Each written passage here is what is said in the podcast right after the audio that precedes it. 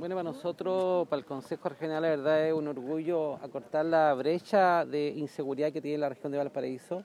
Recordemos que hay 113 compañías en la región que cada día requieren eh, apoyo desde las autoridades regionales.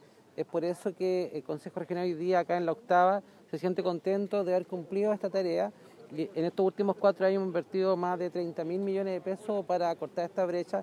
Es por eso que queremos seguir proyectando esta inseguridad para que la gente de verdad se sienta tranquila de que pueda levantarse y que hay estas compañías que están eh, solo eh, creadas para pensar en el bien de las personas y de la, de la infraestructura que tiene digamos, cada una de las comunas.